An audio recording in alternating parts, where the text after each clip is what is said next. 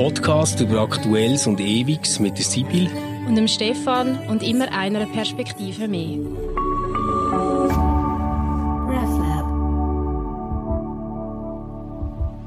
Also herzlich willkommen zu Converse. Äh, wir haben uns vor zwei Wochen zum letzten Mal gehört und haben dort eine kleine Bibelstunde gemacht, Sibyl und ich, nämlich so mit dem biblischen Evergreens-Text, wo wir irgendwie nie mehr werden vergessen und immer wieder hören. Ähm, und Sibyl, ich habe gesehen, bei dir ist das biblische Thema ja jetzt nicht einfach nur im Pfarramt weitergegangen, wie sonst, sondern du bist auch noch an einer Veranstaltung im St. Anna Forum, gell? Genau. Ähm, letzte Woche hat es dort eine Veranstaltung zum neuen Buch vom Alttestamentler Konrad Schmid und dem Neutestamentler Jens Schröter.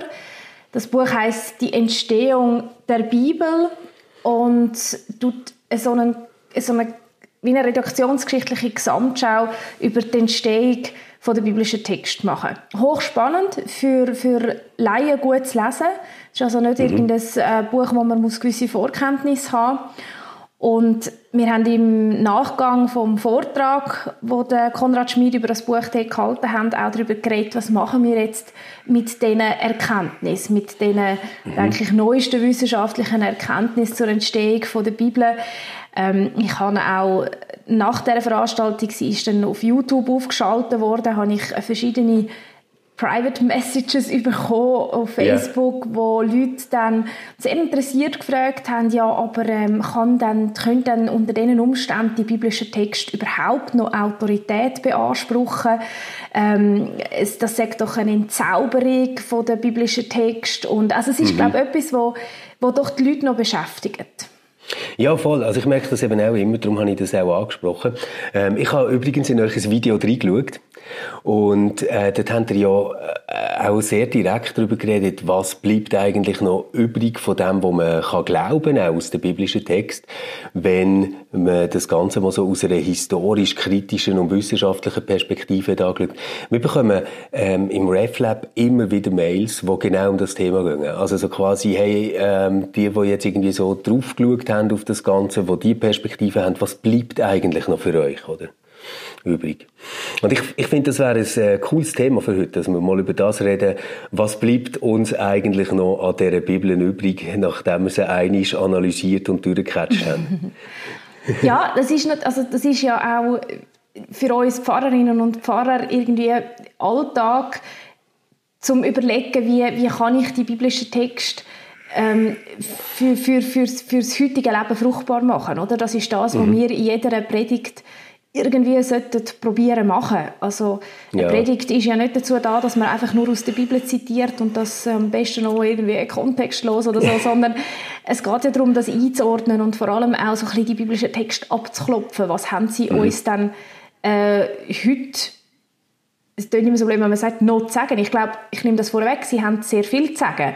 Und sie sind ein reicher Schatz an Lebenserfahrung, wo wahrscheinlich wirklich seinesgleichen sucht in dem Umfang. Mhm. Wenn man sich mhm. überlegt, über welchen Zeitraum die biblischen Texte geschrieben worden sind, das sind äh, wenn man noch die mündliche Tradition dazu nimmt, dann sind das gut 1000 Jahre. Das muss man sich mal vorstellen, ja. oder? Also welches welches Gesamtwerk ist über 1000 Jahre entstanden, in ganz unterschiedlichen Zeiten, in Friedenszeiten, viel, viel natürlich in Kriegszeiten.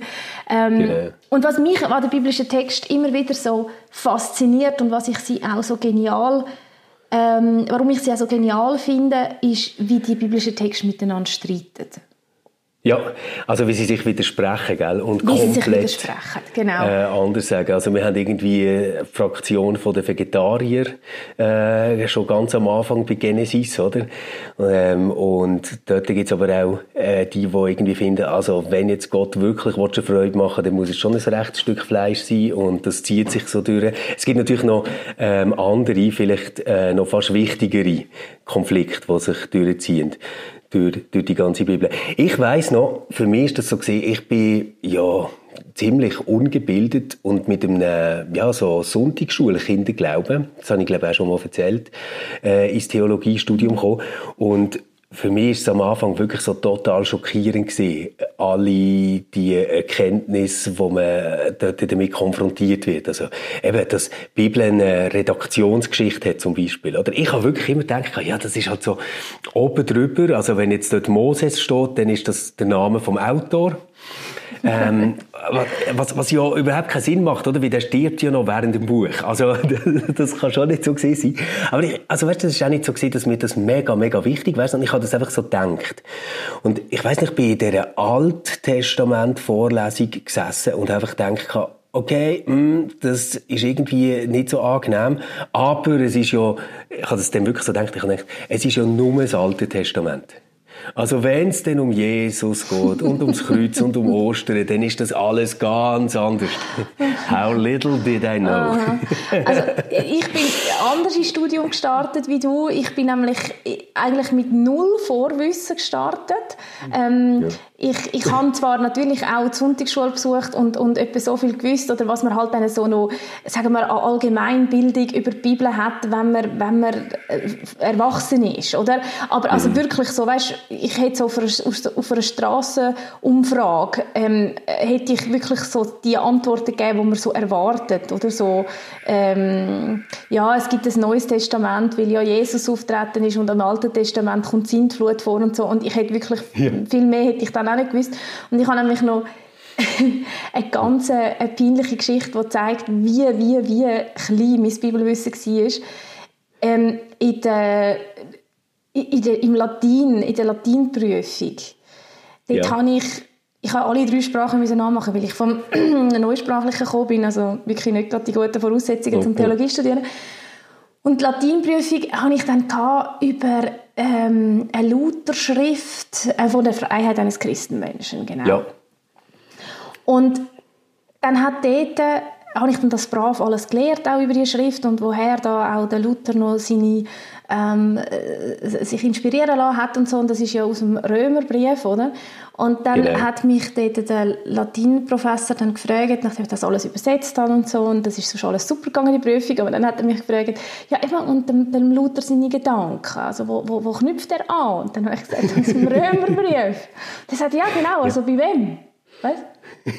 Wirklich, ich habe nicht gewusst, also, dass der Paulus den okay. Römerbrief geschrieben hat. Ja, ich habe das ja. nicht gewusst, okay? Aber ich, ich habe gedacht, ich, ich, ich habe das nicht gewusst, weil das ist, ich habe die Prüfung, ich weiß, ich habe das Latein ja. in einem Semester am Anfang schon nachgeholt und ich habe das wirklich nicht gewusst und der Professor, der hat wirklich gemeint, ich sage irgendwie, ich habe gerade, äh, äh, ich sage gerade in einem Zustand von geistiger Umnachtung und weißt, ja er sagt dann noch zu mir, ja, also denk bei Paulus. Und anstatt dass ich sage, ah, ah blöd, ja, ah, so dumm. Ja. Ah ja, natürlich. Ja. Ähm, ach, jetzt, jetzt Prüfungssituation. Sage ich so, ah, okay. Weißt du, wieso? Ah, etwas ja. Neues gelernt. Und der schaut mich mal wirklich einfach schockiert an.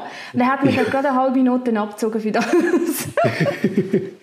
ja, also ich muss sagen, ich bin mega froh gewesen, dass wir äh, so das mal sehr anstrengende und mühsame Bibelkunde äh, Teil da haben müssen machen, wo einfach irgendwie eines AT durchgehst mhm. und nachher das Ente, das Ente geht ja viel schneller, ist ja viel mhm. kürzer.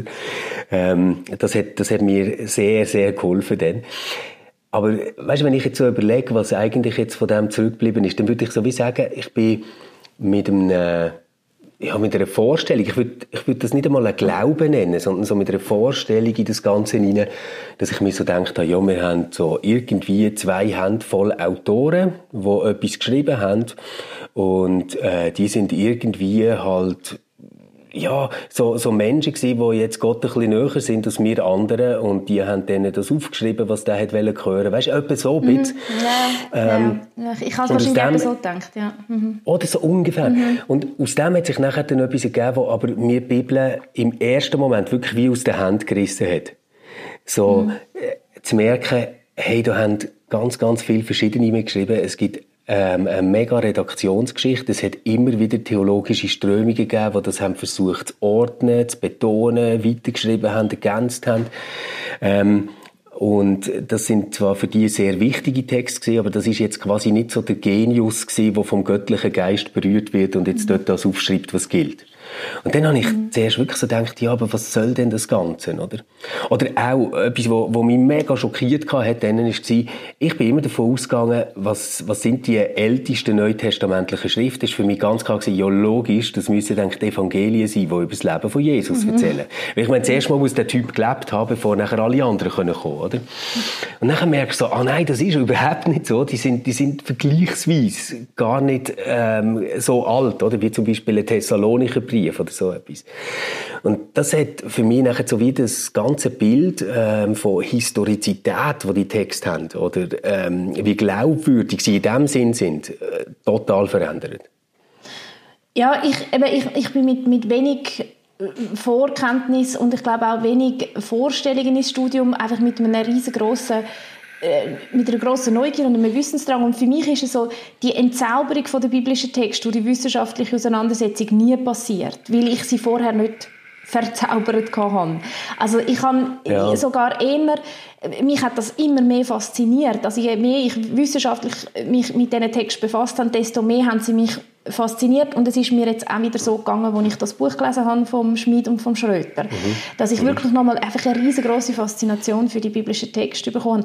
Was mich im Studium immer total irritiert hat, sind so die Studentinnen und Studenten gewesen, die so für jede Lebenslage ein passendes Bibelzitat ähm, genau. parat haben und einem ja. dann wirklich auch so verbal um die Ohren geschlagen haben, weil es meistens mhm. auch um etwas Belehrendes gegangen ist, oder? Ja, ja, voll. Und das hat mich immer sehr, sehr irritiert, auch wie man können einfach so Bibelzitat nehmen und dann äh, als, als, als ähm, wie soll ich sagen, als Führung durchs Leben äh, so mit mhm. Bibelzitat gehen, das, das hat mich immer irritiert und auch so in der Bibel, die Bibel sagt, oder? Das gehört mir ja, ja genau. immer noch. Die Bibel sagt. Und ich glaube, das müssen wir glaube wirklich einfach ganz fest aus dem Wortschatz streichen, dass der Ausdruck, weil ja. das ist theologisch einfach absolut nicht haltbar, oder? Also die Bibel ja, sagt, es gibt bei, beim, beim, bei der Lektüre vom, vom Buch eben von, von Schmid und Schröter ist mir noch mal mehr einmal mehr aufgegangen, wenn wir das natürlich selbstverständlich wissen, dass die Bibel einfach echt kein Buch ist, oder? Also ja. natürlich eine Bibliothek, oder könnte man sagen? Es ist eine Bibliothek und ich finde es noch genialer beschrieben in dem Buch. Es ist ein Prozess, oder? Es ist ein, mhm. ein ständiges Ringen um äh, die Auseinandersetzung mit Gott und, und der Welt, wo, ja. das finde ich recht eine geniale These in dem Buch, eigentlich nicht abgeschlossen ist, oder? Das finde ich eben mega mhm. wichtig und dort äh, liegt ein, so für mich eigentlich der Hauptteil drin, wo ich würde sagen, das hat mir das Studium geholfen, um nachher die Bibel zu etwas richtig Tollem machen wieder. Oder? Also, zuerst habe ich natürlich die Verlustgeschichte, aber nachher ist auch das gekommen, so, dass ich gemerkt habe, hey, aber das sind irgendwie Menschen, wie du und ich, in einer anderen Zeit, unter anderen Umständen und Kontext und allem, äh, wo man natürlich eben soll berücksichtigen, aber die haben einfach Erfahrungen gemacht mit Transzendenz, mit Hoffen, mit Glauben, mit Ringen, äh, whatever. Und, äh, die haben sich in eine Geschichte eingeschrieben, wo bis zu mir hergekommen ist. Mhm. Und das habe ich total faszinierend gefunden, irgendwie mit diesen ganzen Menschen verbunden zu sein über das Buch. So die Idee, dass die Autorinnen und Autoren irgendwie noch präsent sind in meinem Leben, aber auch im Leben von ganz vielen anderen Menschen und das, was sie mit Gott äh, erlebt haben oder was sie von Gott gehofft haben oder wie, wie man immer dem sagen äh, bis heute mit uns teilen, oder? Und dort ist nachher für mich genau das passiert, dass ich wie habe gemerkt, okay, ich finde es voll gut, dass wir uns auf diesen Teil beziehen, alle zusammen, dass man irgendwo mal sagt, Schau, das ist jetzt so äh, der Korpus von Text, wo wir sagen, über den reden wir viel und über den denken wir nach und dort ist unsere Hoffnung. Aber es ist natürlich ganz klar, das kann für mich nicht abgeschlossen sein, sondern das mhm. muss bis heute weitergehen. Und bis heute fragen nachher dann auch die Texte, ähm, was, was äh, rächt denn Gott heute, wenn er der Rächer ist von den Witwen und Waisen? Wer ist denn jetzt mhm. gemeint damit zum Beispiel? Und was ähm, wollen wir ausdrücken damit, wenn wir sagen, dass Gott uns so lieb hat, dass er äh, seinen Sohn geschickt hat oder so? Das, das sind Sachen, wo ich glaube, die entfalten erst den Sinn, wenn wir heute wieder merken, ah genau, das sind Übersetzungen für Erfahrungen, die wir jetzt machen. Ganz genau. Aber sonst, äh, ja, man eigentlich sagen, sind das Märchen, oder? Ja, ja, und, und die Übersetzungsleistung, die müssen wir immer wieder machen, oder? Und das ist die große Aufgabe und auch die große Herausforderung und die hat eben nichts damit zu tun, einfach irgendwelche Bibelzitate ähm, den Leuten eben, ich sage es nochmal, um die Ohren schlagen.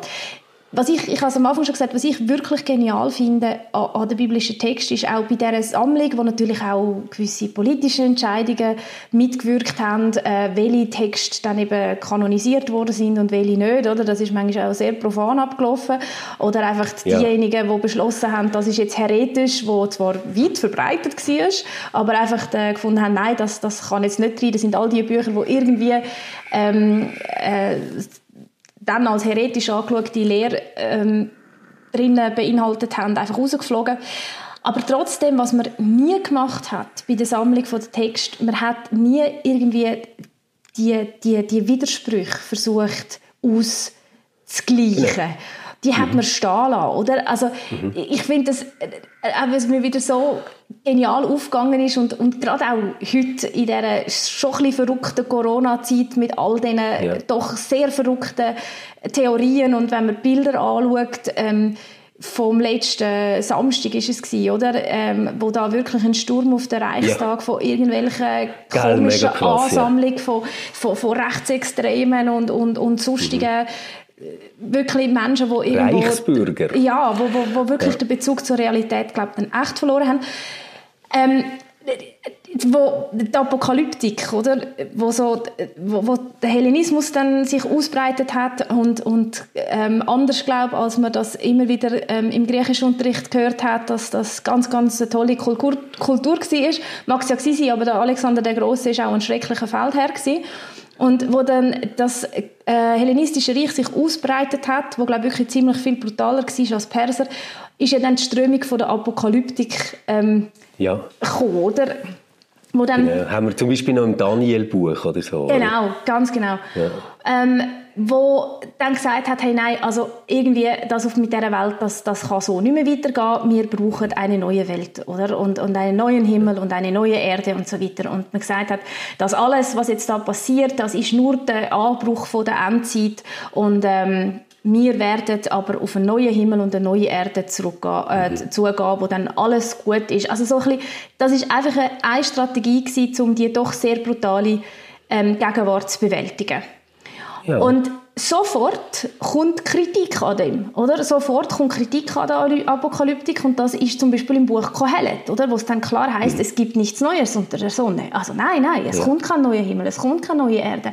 Und das, was wir können machen und das finde ich auch so ein guter Satz, ist, ähm, uns zu freuen, wenn wir etwas zu freuen haben und Gutes zu tun und wenn wir noch etwas Feines essen und trinken haben, dann ist doch das ein Geschenk Gottes. Also und Zeit genießen mit dem Menschen, den man liebt, oder? Genau, genau. Also völlig ja. gegenwartsbezogen, völlig hey, wir Voll. müssen auf uns auf das Leben ausrichten. Und mhm. die Bücher, oder? Daniel und Kohelet stehen nebeneinander. Stehen ja. nebeneinander, das kann man sagen, in der gleichen Bibliothek. Oder eben, sie sind nachher in einem Buch zusammengefasst. Oder auch, genau. wenn man denkt, Hiob, oder? Wo die große Kritik ist zum Beispiel am, am, am Deuteronomium, oder? wo, wo ja. sagt, ey, wenn du das Gesetz befolgst, dann, dann geht es dir gut. Und wenn du das Gesetz genau. nicht befolgst, dann geht es dir nicht gut. Oder haben wir im Studium noch als Tunergehen zusammen so Tunergehen, genau. genau. Und hier, wo einfach sagt, nein, nein, nein, nein, ja. oder? ist überhaupt nicht so. Und, weil, und das sind unterschiedliche Lebenserfahrungen, einerseits, die dort aufgenommen worden sind, aber auch unterschiedliche Versuche, mit dem, was ist, umzugehen und das irgendwie in einen Sinnzusammenhang zu bringen. Und das ist ja etwas, ja. was wir heute im Leben nicht anders machen. Wir versuchen immer wieder irgendwo unsere eigene Biografie und das, was uns passiert, aber auch global natürlich irgendwie versuchen, in einen Sinnzusammenhang zu bringen mm. und zu fragen, hey, und was mache ich jetzt mit meinem Leben und der Zeit, die mir geschenkt ist und wie ja. verbringe ich die am besten?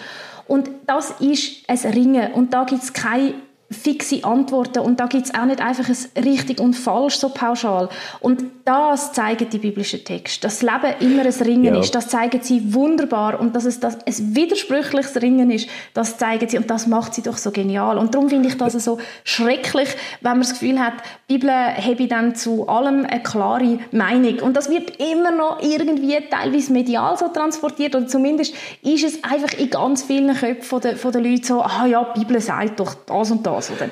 Gut, aber gell, also dort ist der Protestantismus ja nicht ganz unschuldig, wo wir dazugehören, oder? Weil dort haben wir ja schon so die Idee gehabt von einer Claritas, die die Schrift hat, also dass sie sich quasi wie selber völlig erklärt und ähm, äh, jedem sicher schließt, was er einfach liest. Dort bin ich nicht ganz sicher. Ich, ich bin auch nicht sicher, ob die Bibel wirklich äh, zu grossen Teilen ein Lesebuch ist oder ob sie mehr so etwas ist, wo man immer wieder etwas aufschnappt und das so ein bisschen wie mittransportiert so fast ein bisschen mantramässig auch zum Teil, wo äh, in einer gewissen Lebenssituation kann total toll sein. Also eben, wir haben letztes Mal über das geredet, alles hat seine Zeit. Da gibt es ganz sicher Momente und Phasen im Leben, wo das wertvoll ist. Und nachher braucht es aber vielleicht manchmal auch wirklich so Texte, die so eine expressive Kraft haben, wie die Offenbarungsschriften, wo einem irgendwie eine ganz andere Zukunft äh, lassen, lassen hoffen. Oder? Ich selber bin tatsächlich froh, dass die Kanonisierung irgendwann zum Ende ist gekommen. Also, dass wir irgendwann haben gesagt haben, nein, wir nehmen jetzt nicht mehr irgendwie alle Texte auf. Nicht, weil ich nicht glaube, dass es auch noch weiterhin tolle Texte hat gegeben, sondern weil es, wie es mir wie dünkt, ähm, wir beziehen uns jetzt anders auf die biblischen Texte. Und für da, also, quasi so, dass wir, wie sagen, das, was jetzt passiert zwischen dir und mir oder zwischen all denen, die vor uns sind, das sind Diskussionen und wir wissen mittlerweile, die Bibel ist so weit, dort hat fast alles Platz drin, ähm, was wir, was wir können diskutieren. Ich weiß nicht, wie das dir geht. Ich werde relativ häufig, äh, gerade so, wenn's, wenn ich jetzt irgendwo an einem Festli eingeladen bin und wir nehmen Apero und so und ich out mich als Theolog, so gefragt, hey, gell, es gibt eigentlich schon noch so Bücher, die haben ihr einfach noch nicht mehr versteckt, oder? Also nicht dir, aber die in Rom, oder? Ah, wirklich? eigentlich ja die das richtige, richtige Bibel wäre. Hey, ich bin, ich bin noch nicht ganz draus gekommen, warum, aber ich glaube, das hat so mit Da Vinci Code ah, zu tun. Okay. Also weißt du, dass ja. man so wieder davon ausgeht, es gibt so geheime Texte in der Bibliothek, die nachher würden sagen, entweder, dass es Jesus gar nicht gegeben hat ja. oder ja. Ähm, dass alles ganz anders war und, und das, ja, also und, und dort finde ich halt so, das, was du vorher hast gesagt oder? Innerhalb von der Bibel sind die Texte nicht einfach rausgekippt worden, sondern dort hat man sie einander gegenübergestellt oder ergänzt oder eine andere Einleitung gemacht oder irgendwie so Zeug. Das mit der Kanonisierung, das müsste man wahrscheinlich irgendwo sagen, das ist so nach 300 irgendwann passiert, oder? Und erst ab dann sind Sachen nicht mehr reingekommen. Ja. Mhm. Also es ist ja, also, ein, denke ich, ganz ein faszinierender Moment gewesen und vielleicht auch für einige so ein befürchteter Schreckmoment, wo man in den 60er Jahren oder vom letzten Jahrhundert in Qumran ähm, die, die, genau die, die Text gefunden hat und, und mhm. äh, dann verglichen hat mit dem, was man eben kanonisiert hat und ja, voll. Äh, dort ist ja dann herausgekommen, dass das wahnsinnig wenig Abweichungen sind, oder? Also dass mhm. es zwar gewisse orthografische Abweichungen und so, aber ähm, dass das eigentlich dass die, die Text über die lange Zeit, oder? und das ist ja alles ja. nur handschriftlich, immer wieder abgeschrieben und so bis zum Buchdruck, ähm, dass das eigentlich übereinstimmt. Also die Texte, ich glaube, der älteste Text ist aus dem 11. Jahrhundert, wo man hat, als gesamte genau. Bibel. Ähm, und, und der hat sich ja mit dem Fund in, in Qumran deckt, weitgehend deckt. Also, das, das, äh also du meinst den masoretisch also der, der hebräische Text oder, vom Alten Testament? Genau. Also in ja. Qumran hat man ja, jetzt bin ich im Fall wirklich, jetzt muss ich ganz schnell überlegen, ist es, es sind ja nur, nur Fragmente, es sind wirklich nur Fragmente, ja, genau, außer genau. ja das Jesaja-Buch oder das Jeremia-Buch. Die Jeremia oder die Jesaja-Rolle? Die Jesaja-Rolle Jesaja, genau. ist so das die große Teil. Und mhm. wo, wo sie ja eigentlich fast vollständig gefunden haben und wo man die verglichen hat mit dem Text, wo man als älteste Handschrift noch hat, sind die ja ziemlich deckungsgleich gewesen, ja, obwohl genau, da ja genau. Jahrhunderte dazwischen liegen, oder? Also genau. ich glaube, die, die Abschriften, die sind schon sehr, sehr genau gewesen und das äh, ja, ist irgendwo auch einerseits ein also es ist faszinierend, wie das weitergegeben wurde und ist vielleicht für einige Leute auch ein Aufatmen gewesen. Wie wäre es jetzt gewesen, wenn, wenn, äh, ja. wenn ganz etwas anderes da drin gestanden wäre, oder? Aber du kannst jetzt natürlich wie zwei Sachen machen mit dem, oder? Also du kannst auf der einen Seite sagen, ah, hure cool, die ähm, Texte sind praktisch wortwörtlich identisch mit dem, was wir irgendwie 12, 1300 Jahre später hatten.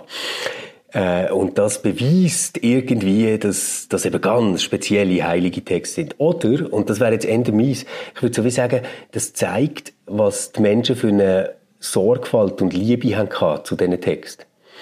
Also, dass sie zwar um sie gerungen haben, aber dass es ähm, immer hat Menschen gegeben zu all diesen Zeiten, die haben gefunden, nicht äh, meine Änderungen, die ich jetzt dran möchte machen, nicht das, was ich mir jetzt irgendwie dazu überlege, sondern einfach die ganz genaue Wiedergabe von dem, was da war. Das, das liegt mir am Herzen. Und das macht sie für mich wirklich auch so einem kulturellen Standpunkt her zu wahnsinnig wertvollen Texten. Mhm. Also, Aber wie ist es so, weißt du, ist, ist die Bibel für dich etwas, also eben, du hast gesagt, du bist ja nicht so mit einer mega frommen Sozialisierung in das ganze Studium hineingerutscht, aber würdest du jetzt heute sagen, die Bibel ist etwas, was dich auch, sag jetzt mal so im weitesten Sinn spirituell begleitet, oder ist das etwas, was du einfach dann nimmst, wenn du eine Predigt machst und Nein. auch intellektuell auseinandersetzt? Also eben je nachdem, oder? Natürlich hat es die Komponenten von der spirituellen Begleitung auch. Da sind wir vor allem bei den Texten auch, wo wir, wo wir letztes Mal besprochen haben, oder? Also Texte, ja. wo, wo auch einfach in sich eine Kraft haben und wirken, mhm.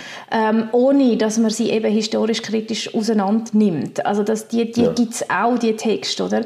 Aber jetzt, äh, ich finde jetzt nicht wahnsinnig viel spirituelle Begleitung in weiten Teil vom, vom Buch Leviticus, oder? Also es kommt einfach sehr auf, auf Text, auch auf Textgattung drauf an und auch für was ja. sie geschrieben worden sind. Ich meine, es kommt ja darauf ja. an, lese ich einen Gesetzestext oder, oder lese ich einen Psalm, oder? Lese ich ein persönliches Gebet oder oder lese ich einen Gesetzestext an.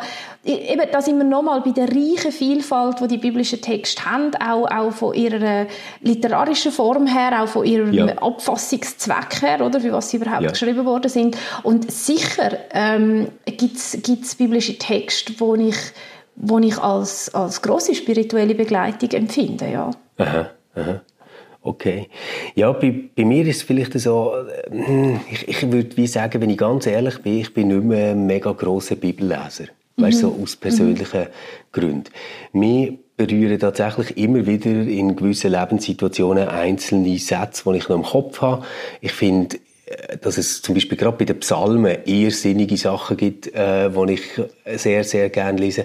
Aber ich bin jetzt nicht mehr so, dass ich irgendwie äh, würde sagen, ich lese einmal in der Woche die Bibel, weißt oder irgendwie mhm. so etwas. Das mhm. habe ich nicht mehr. Mhm. Ja. Ich habe ähm, gerade letzte wieder gedacht, wir haben in unserem in unserer Gemeinsbeilage, weißt, wo amix zu der Zeitschrift Reformiert dazukommt, wo so unsere Veranstaltungen ja. drin sind und so, mhm. hat ein über 90-jähriges Gemeindemitglied einen Brief geschrieben, äh, also ein Brief, also wie soll ich sagen, nein, eigentlich einen Kommentar geschrieben. Ja. Ähm, und zwar mit was er alles äh, Mühe hat. Und mhm. das eine ist, also er, er beklagt zum Beispiel ähm, da die Sprache, dass, dass viel einfach die kirchliche Sprache nicht mehr verstanden wird, was ich ja. unterschreiben würde. Also da haben wir ja in dem Podcast ja. schon einige Mal darüber geredet, oder? Dass, dass wirklich ähm, der Erik Flücke das besser kann man es nicht auf den Punkt gebracht hat oder die Kirche verreckt an ihrer Sprache. Das ist wirklich so, wenn ja. es nicht gerade schön ausgedrückt ist, aber manchmal braucht es das. Und er sagt dort drin zum Beispiel, ähm, mit den Wundergeschichten können er gar mhm. nicht anfangen. Oder? Also ja. die Wundergeschichten, das, das äh, äh, stelle ich dann schon sehr in Frage und so.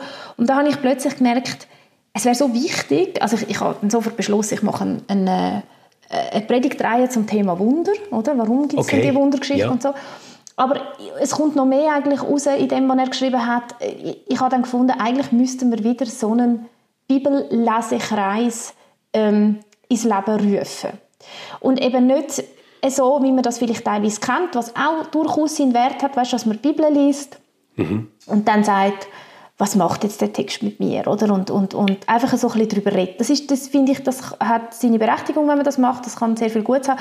Sondern ich meine wirklich, dass man biblische Texte liest und dann darüber redet, wann sind die geschrieben worden, äh, mhm. warum sind die geschrieben worden, ja, ähm, ja, was ja. ist der historische Hintergrund und dann auf, auf dem Boden darüber redet und was sagen die Texte uns heute. Sagen sie uns noch etwas? Sagen sie uns nichts mehr? Sind sie einfach nur ein interessantes historisches Zeugnis? Also, dass man wirklich so eine historisch-kritische Bibellesegruppe macht. Ich glaube, dass es einige Leute gibt, die da Interesse daran hätten. Das glaube ich auch.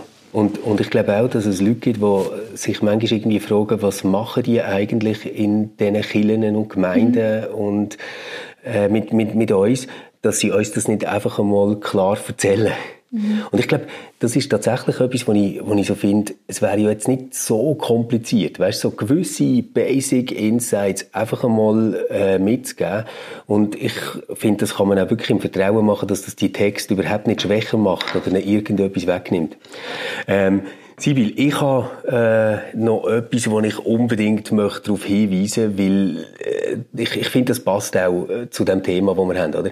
Ähm, man kann die Bibel als etwas anschauen, das einem gegenübersteht, aber man kann irgendwie die Bibel auch etwas anschauen als etwas, was einem begleitet, wo eine ganze Biografie irgendwie immer wieder daran anknüpft und loslässt. Ein irrsinniges Interview habe ich äh, gefunden im Brief, wo der Oli Demont mit dem Adolf Ogi geführt hat. Mhm. Und es hat den Titel Er hebt seine Augen auf zu den Bergen. also ja, oder äh, ich hebe meine Augen auf zu den Bergen, von wo mir Hilfe kommt mhm. oder meine Hilfe kommt vom Herrn. Ähm, und der Ogi gibt dort so Einblick drin, wie er einerseits äh, so wie in einer Selbstverständlichkeit in gläubig ist, wie ihn die Natur berührt, wie er auch wirklich als äh, Reformierte sozialisiert ist und äh, dann aber auch, wie er seinen Sohn verloren hat, als er 35 war und er mit Gott gerungen hat und, und all das. Und ich finde so, solche Texte sind für mich so wie Zeugnis, dass man nicht sich einfach muss entscheiden und sagen, äh, das ist halt jetzt Gottes Wille gewesen, oder äh, es gibt keinen Gott, sondern der Ogi sagt dort äh, so an einer Stelle sehr, sehr berührend, ich verstand bis heute nicht, warum das hätte müssen sein. Und ich habe äh, immer wieder zweifelt und bin verzweifelt gewesen. Ähm, aber er hat ganz offensichtlich nicht losgelassen. Und ich finde, das sind so ganz, ganz tolle äh, Lebenszeugnisse da drin. Es ist auch wieder so, dass, äh, wenn ihr das wollt, ich tue sicher noch den Link in die Show Notes und ich könnt das wieder äh, bestellen, bekommen das gratis heimgeschickt.